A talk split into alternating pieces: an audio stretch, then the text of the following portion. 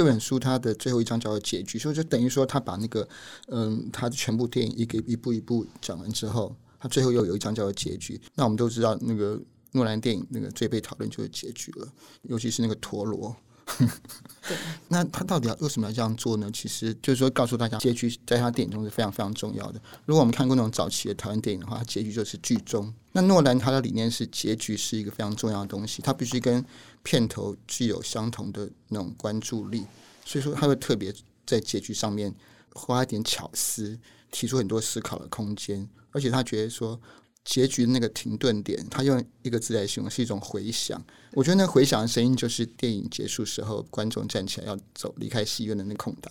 我觉得读这本书之后，尤其最后一章，我更觉得每次看电影，真的要享受那种回响的感觉。他他里面有提到一句话说，说诺兰电影留下的回音是只有在结束后才能感受到它在回荡。对对，我觉得他讲的非常的好。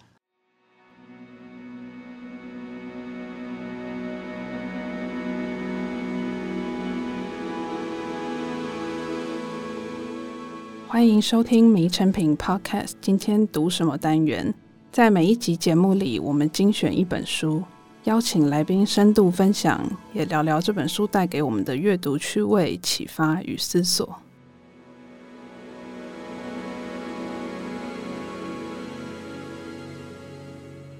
大家好，我是一夜华尔兹的 Christine。那我们今天邀请的来宾是野人出版的《诺兰变奏曲》这本书的译者。然后也是资深影评前辈的蛋糖魔老师，好，我们欢迎小魔。大家好，我是蛋糖魔，非常高兴来到迷成品 Podcast。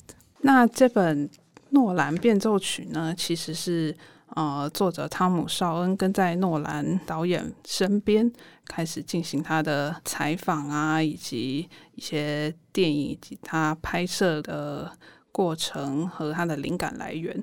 那他在刚开始。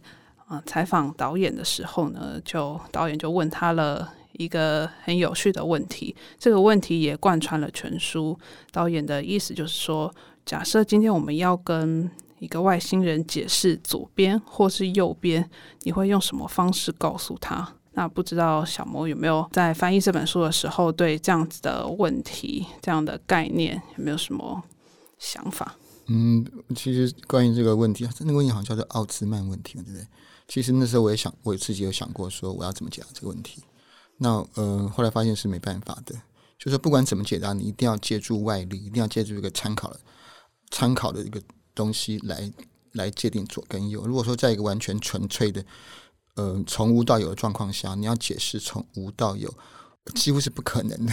它它里面提到，就是说太阳升起的方向是一个参考指标。嗯，这这这真是唯一的答案，我觉得。那那他有提到说，如果是你是一个跟外星人解释的话，那外星人住在外星，他们可能没有太阳的概念，那这个时候怎么办？我的答案是无解，就没有办法。对，也就是说，感知这种东西呢，是怎么讲？是人我们人类的感官是无法百分之百去绝对琢磨到的。对，但这这这东西，嗯，当做一本书的一开头是蛮有趣也蛮有意义的，对于解读诺兰电影来说。对，所以要解读诺兰电影，基本上就是是一个很深奥的问题，对，就跟左还是右一样。对，那也也可以说，或许一点也不深奥，就那么简单，就是就是 你也不要想太多，反正无解。对，没错。那我们就再邀请小魔，就是以翻译这本书的想法、一些过程，然后帮我们介绍这本书的架构，好吗？这本书呢，大家如果看到的话，你可能会有点吃惊，因为是一本非常厚的书，非常的。厚重，大概摊在摊在桌上，会占掉桌子很大的一个空间。那这本书，呃，我的翻译的，嗯的由来，其实我当时并没有，呃，想要翻译这本书，因为那时候还有别的事情在忙。可是呢，诺兰的吸引力实在太大，于是我就翻译了后半段，前半段是由另外一位译者黄振渊先生翻译的，他翻译的前八章。我是从第九章开始到最后，嗯，其实现在台湾市面上的电影书籍蛮多的，那关于一个导演的专书也不少。那这本书其实，嗯，我知道台湾非常非常多诺兰的粉，呃，这本书特特别是它可以是一本嗯传记，因为书中呢，嗯，作者跟导演的访谈，整个就是在背景当中带出了导演从小到大的这个人生，可是又并不是像一般传记那样子，你知道，就是那种。编年那种一个一个，他是在他是这样子，嗯，怎么讲，偷偷的放进去的。对，他像是以电影来当做一个篇章一个篇章，然后来记录他从还没担任导演到成为一个非常有名现象级的导演的过程啊。对对对，所以我觉得他以一部电影一部电影来当做分界，我觉得是很。嗯，方便影迷去阅读的，嗯，对，去深度探索这样子。是，那从传从他的人生当中呢，在对比他的作品，还有他的整个呃艺术理念等等。那比较有趣的是，这本书除了第一章之外，它每个章都有一个章节的一个片名。其实那个片名其实很容易猜是什么电影。我举个例子好了，譬如说《梦》，你会想到什么？嗯，全面启动。没错。革命呢？革命就是黑暗骑士，对对对，没错没错。其实呃，这其实那个片名其实很容易联想到那一章节提到的电影，所以那有点像是那部电影的核心命题。对对对，就是就是这种概念。对，嗯、呃，我觉得比较有趣的是有有一章叫做《感知》，呃，那个章节里面提到的电影就是《顶尖对决》这部片啊，那那一章。嗯，呃，其实这本书的一开始，它它就用一个蛮有趣的，用康德的一个实验来说明中人类感知的一种不确定性。你的感知跟我的感知不一样。那他在那章里面呢，就用感知作为嗯片名的标题。我想，呃，诺兰电影呢，我们都觉得说电影是一种视觉，对不对？视觉的东西。可是诺兰把他的他从在这本书中很多概概念都把电影从视觉整个提升到了感知这个层面。那我们知道啊，视觉的话，嗯，每个人看到你都差不都一样，对，红色、红色、绿色、蓝色。可是呢，感知的话呢，每个人就不一样了。他他非常强调感知这个东西。我想，就是为什么他的电影会有那么多人有意见，因为每个人的感知都不一样，就会产生各种不同的感知这种东西。我觉得这是这部电呃这本书一个从一开始到最后整个一个蛮蛮中心的一个概念。就诺兰一直想要发掘的是，这就是感知、感觉、感 perception 这种东西的，在跟在电影中的各种奥妙。所以，像想象啊，像时间啊，就是每个人的对他们感知也都是不一样的。对对对，很有趣的东西。那可不可以再请你分享一下，你翻译的部分有什么呃特别让你记忆深刻的地方？啊、我翻译第九章是那个什么黑暗骑士的，一开始就讲到《双城记》。嗯、那《双城记》其实我根本没有读过，于是我跑去查《双城记》，去上网查找那个原始资料来。还我我没有把它全部读完，可是我就是几乎是就是这种嗯东西蛮多，就是为了一个一个文本，我我得去整个去把那个原始的资料拿来嗯看一遍，不整不见得看完。那他他这本书中很多提到很多电影书籍等等，等于就是好像一本一个延伸阅读。对，因为其实诺兰本身也是念英国文学出身的嘛。所以其实他这方面的嗯文学素养应该是非常比一般人还要再充足的。所以就是在读这本书的过程，我也觉得他哇，他每一个部分都有一些文学隐喻啊，或是艺术隐喻啊，或是电影隐喻。他的每一幕，甚至是每一个场景的安排，都有他自己的理由。对对，对，那我觉得文学就是对那一部分真的很吸引我啦，就是你讲的。呃，诺兰版的《双城记》就是他的《黑暗骑士黎明升起》嘛。对对对，我觉得那部分真的很棒。对啊，如果不是读这本书的话，我不大容易联想到。他甚至说那是他最被低估的一部电影。嗯，最嘛，就是比较被低估，都很高估，是吗？就他自己讲的。哦，那个《双城记》里面那个什么暴民政治那个感觉，后来我去读了，哎，后来想想回回忆一下，真的跟。嗯，电影中的情节蛮蛮类似的，对，然后那种感觉的右派跟左派倾向是很平衡的，就是他的电影里有右派也有左派的的 思想，对，在里面。他说他他觉得他最大的成就就是让黑暗骑士黎明升起，让左派跟右派的人都不关注在他的政治思维上，反而就是都一致盛赞这部电影。嗯，这其实蛮厉害的。你这样讲的话，是一个非常完美的平衡。对啊，对，我觉得他真的还蛮了不起的地方在这里。那其他其他像还有呃，我们比较感兴趣的、感印象深刻的是，他有提到几个像那个全德勒，全全德勒作品。嗯、呃，说实在的，我他我也是看了书我才蓦然顿悟，原来他早期的作品就是就是全德勒的那个那种那种基本原型的变化。那此外还有像零零七那个。弗兰弗兰弗伊恩弗莱明的作品，嗯，我也是看这本书我才蓦然想到，对啊，我觉得他把他这些嗯、呃、电影的一些引述弄得 让人家看不出来，至少我这么笨的人是看不出来。怎么可能？蛮厉害的，对啊。还有波赫士嘛？波赫士他说。记忆加遗忘就是想象。他们这本书也有引述波赫士的这一句话。对，关于这方面，我要特别讲一下，就是说，因为读完这本书之后，我有很大的一个反省，就是说我要去读波赫士，因为我以前完全没有读过波赫士。那那这本书对我来说是反正是一个，然后啊，就是感兴趣了，赶快去读一读。对，他会。开出很多延伸书单给我们。对对，对。不过他有提到，里面有提到说他，他他第一次看到波赫斯是从一部电影叫做《Performance》里面有有看到波赫斯。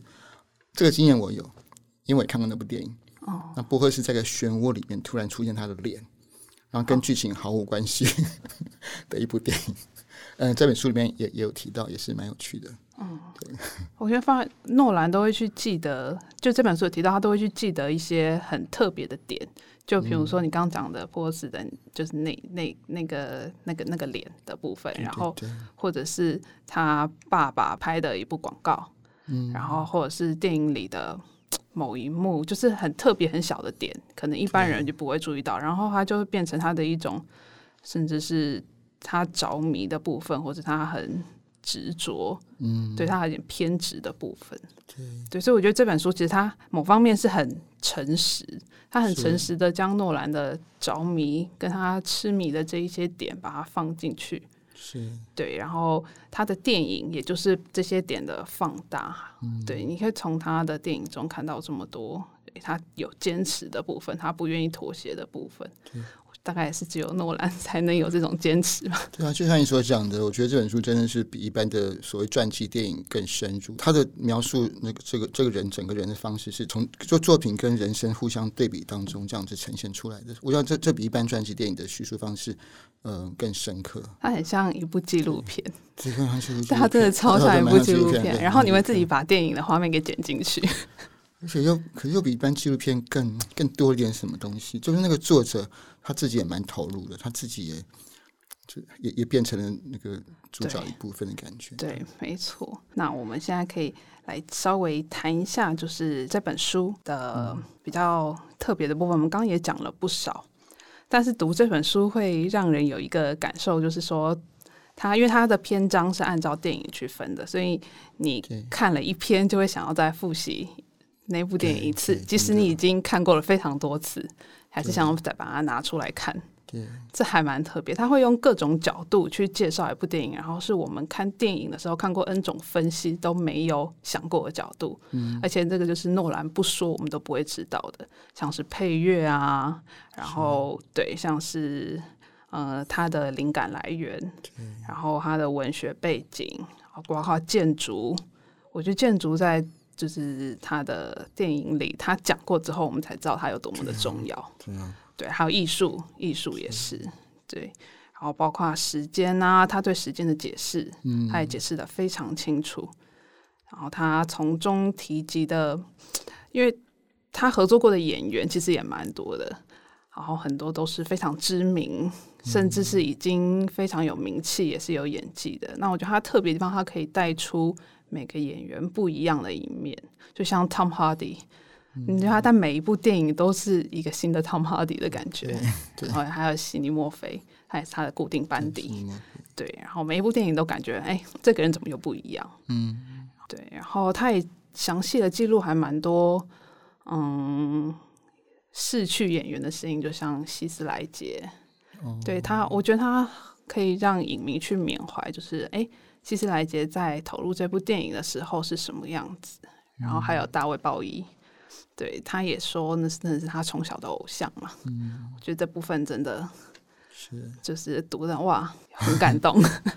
对呀、啊，那希斯莱杰他那我觉我觉得那那章节标题我也很喜欢，叫做“混乱”，就是那个呃，应该是 chaos 第二集，嗯，就是希斯莱杰那个那个样子。后来才知道，原来那是那个脸是。是那个 Francis Bacon 对那个画，对对啊，我也是 看书。哎，对，没错，我说哎，之前都没有想过，而且本来他是说他是用反正是化妆师去帮他画这个脸，嗯、后来他说小丑的化妆技巧还不会那么好，所以他自己去重新就把它加工，然后就有点破碎啊，有点混乱，就像是就像是整部电影的主轴一样。对对，其实 Francis Bacon 的那个引述在那个 David Lynch 跟那个贝托鲁奇都都有。那这三个都有各种不同的趣味。那我觉得，呃，诺兰的诠释是最混乱的。看一下。那在翻译，就是比如说像后面的几部，像《天能》啊，像《敦刻尔克》的时候，嗯、不知道就是在这些过程中有没有让你重新去看待这几部电影，跳脱影迷，可能也不见得会跳脱影迷的思维。但是可能要从另外一个新的角度去重新思考。嗯，其实我看电影基本上都是影迷的角度，我尽量不要让自己太太学术，或者会很无聊。不过呢，看这个初中实在太多东西可以嗯去去想了。那嗯，你刚刚说敦刻尔克对不对？像敦刻尔克里面有那个那个音乐，音乐的部分，我看才知道那么夸张。举个例子好了，那个什么嗯。星际效应是不是？嗯，那那部电影当中，它有一段是在外太空，然后出现那个雷的声音，对，打雷的声音，我完全忘了这一段。打雷下雨是不是？对，就是就是在外太空出现地球的声音。他说他故意的，然后他拿了一个那个，嗯，就是 Rumley 嘛，就是那个其中一个，他拿了录音机在哦。对对对，是这个。对对对对对对。那我看的时候完全不知道，哎，我觉得我们现在有一个有问题，就是说，嗯，如果说在过去有人看到外太空出现。雷声可能会开始质疑，可是这我们这个时代什么东西都看过了，我们看到外太空出现地球的声音，反而觉得习以为常，觉得不稀奇了，觉得没什么了不起。嗯，那这本书就是把它点出来了，点出来这这东西我们不应该，我们对声音要有更大的敏感性。对啊，那又如那个敦刻尔克里面，他把那个谜样变奏曲整个的那个呃曲子放慢来播。嗯，我后来跟那个焦元溥聊，他说他听出来了。可是我完全听不出来，这么厉害。还有它里面的音乐居然是跟那个动作是同步节奏的，对对，诸如此类东西非常非常繁复，我觉得都值得我们再回去再再去看他的电影，才能够整个那个大解锁。所以我刚来路上都在听敦刻尔克的配乐，是哦，因为他说对他说他说那是音效、音乐跟画面最紧密融合的一部他的作品。对后来觉得，嗯，重新听的时候，哎，真的是这样，因为我看了非常多遍了，嗯，然后，哦、对 对，然后从来没有，哎，好像真的是这个样子，嗯、对。对，他书里他书里面也有提到敦刻尔克的结局，嗯，那个结局。他很喜欢，那个结局，我那时候看的也也觉得力量蛮大的，很感动。可是看书之后才知道，原来他那个的选择的那个过程，而且他说那个他用的音乐是一样，就是刚开呃音效，就刚开始那个传单。散发下来，跟他们在翻报纸，对，那个音乐是一样，就觉得嗯，很多东西可以慢慢的去，真的真的还可以再重新看过一遍。所以说，我觉得看诺兰电影重新再看到，并不一定是要解那个谜，反而是这些就是去感受他的细细节。对对，像像星际效应，其实他说他表明自己，他从来不会带时事或是当当前的。全球的政治状况进入电影里，嗯、可是他他投入了非常多的啊、呃、真实人生，他自己真实人生的经历，就像他父亲，嗯、他好像还放了他父亲葬礼上的音乐在电影中嘛，嗯、对，然后还有他在做星际效应的时候，好像就是他跟他女儿也面临到一些就是家庭的嗯，嗯，可能一些分分合合，不是真的是分分，而是分离两地那种感觉，对对对对对。嗯所以我觉得透过这本书，然后再去思考电影，你会发现它有很多人性的层面在里面，不只是他放在电影角色中的，还有他自己真实的情感。就主要就是星际效应，他说好像是他情感投入最多，也是最私，算是最私人的吧。是啊，对啊。然后敦刻尔克是源自他祖父的亲身经历，嗯，对，都变得好像又可以很个人，然后又可以让所有人都感受到那份感动，嗯。那我再谈，我其实我可以讲一下那个电影的结局部分。这本书它的最后一章叫做结局，所以就等于说他把那个嗯，他的全部电影一个一步一步讲完之后，他最后又有一章叫做结局。那我们都知道，那个诺兰电影那个最被讨论就是结局了，尤其是那个陀螺对，那他到底要为什么要这样做呢？其实就是说，告诉大家结局在他电影中是非常非常重要的。如果我们看过那种早期的台湾电影的话，结局就是剧终。那诺兰他的理念是，结局是一个非常重要的东西，他必须跟片头具有相同的那种关注力。所以说，他会特别在结局上面花一点巧思，提出很多思考的空间，而且他觉得说。结局那个停顿点，他用一个字来形容，是一种回响。我觉得那回响的声音，就是电影结束时候，观众站起来要走离开戏院的那空档。我觉得读这本书之后，尤其最后一章，我更觉得每次看电影，真的要享受那种回响的感觉。他他里面有提到一句话说，诺兰电影留下的回音是只有在结束后才能感受到它在回荡。对对，我觉得他讲的非常的好。你说，对对啊，那这部分是我觉得是这本书的一个非常。大的一个收获，也是读者可能可以好好的去思考的一个部分。对，诺兰电影的结局真的就是，要不是很 惊惊人，就是回荡的感觉还，是啊，就真的一直在心里。回荡，那两个字真的形容的非常好。回荡，对，而且就是像他在讲结局这部分，他其实这本书并不是说他。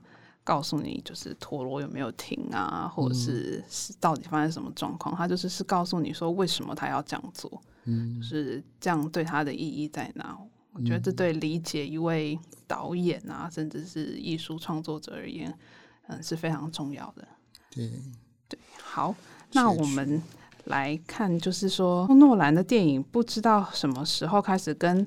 难懂啊，烧脑啊，或是文青电影之类的画上等号。就是你，嗯、呃，很多很多人就是还不是那么了解诺兰，或是只认识什么黑暗骑士系列，对啊，不知道就是小魔有没有可以建议大家要从还不太认识诺兰的去可以从哪一部？这这部分其实我我蛮有蛮有感觉的，因为我也常常看一些。PTT 上面有些人讲，我也会去看。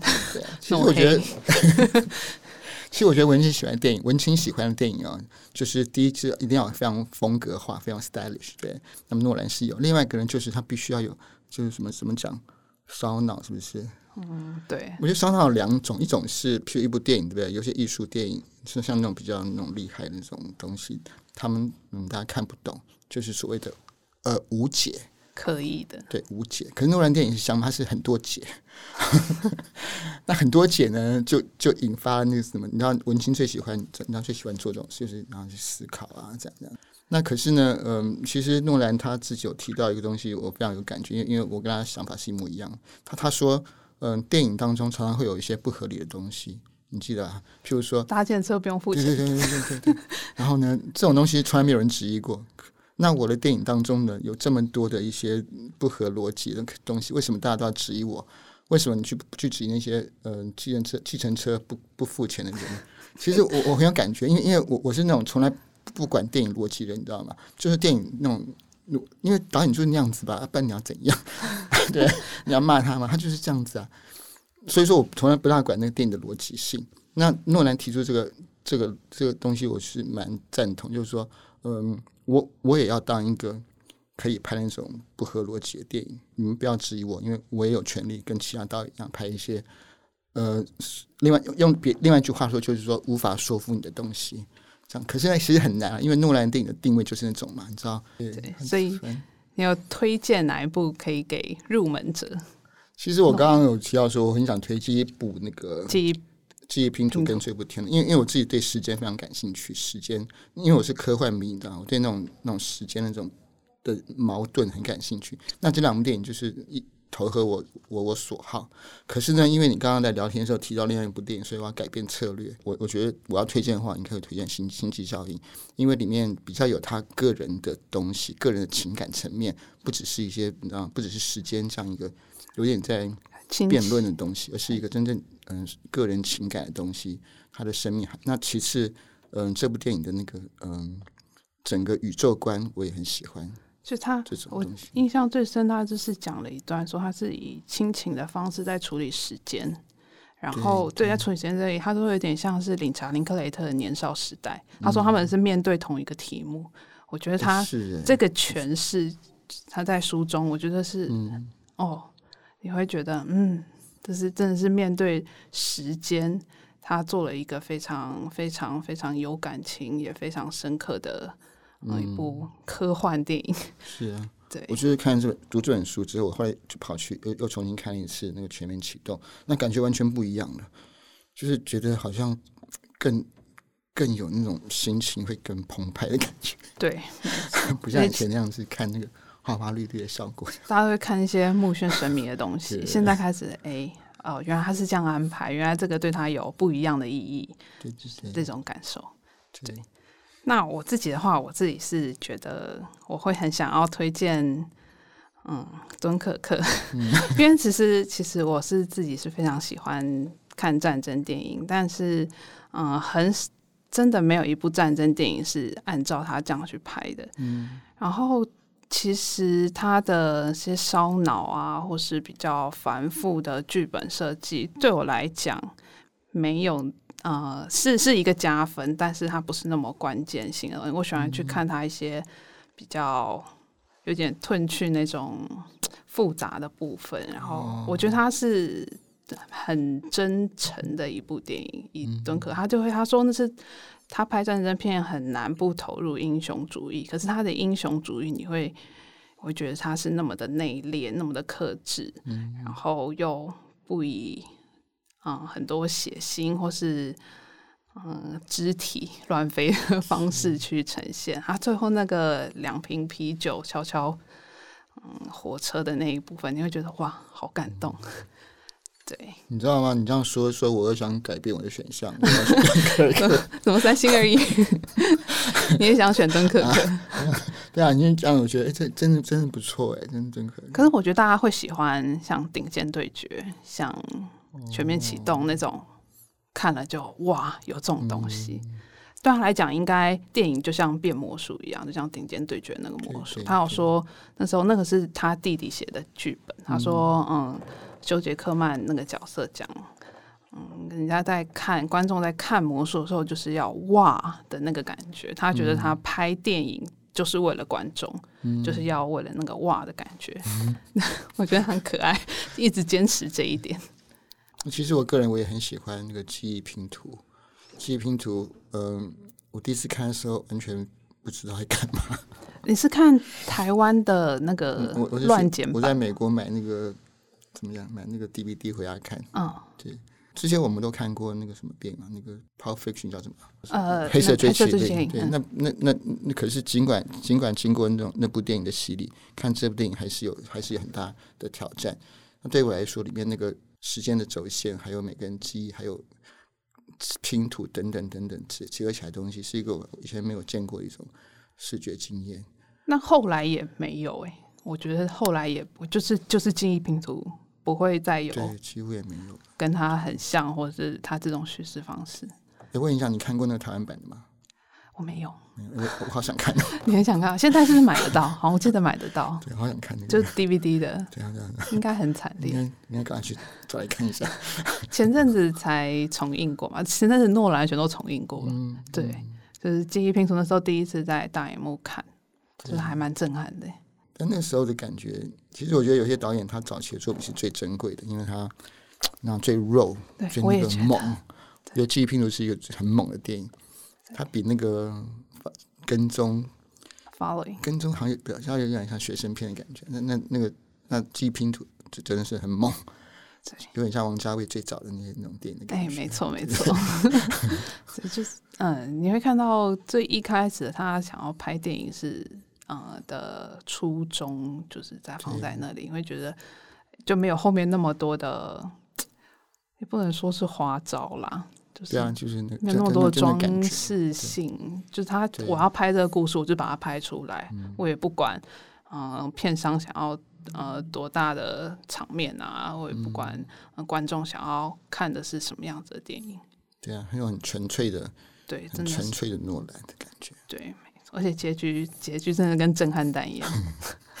其实不用担心看了诺兰变奏曲之后会被爆很多的雷或者什么，因为他就像书中讲的，诺兰电影都是无法被暴雷的电影，所以大家尽管可以去看这本书，然后去复习电影，都可以有更多不一样的感受。那我们今天的节目就到这里，更多书籍介绍可以点阅本集节目简介，也邀请大家可以到诚品书店全台门市以及成品线上网站查找野人出版的这本《诺兰变奏曲》。若你喜欢今天的节目，请在收听平台给予我们评分或留言。谢谢大家的收听，也谢谢今天的来宾蛋塔摩老师。那我们下次见，拜拜，拜拜。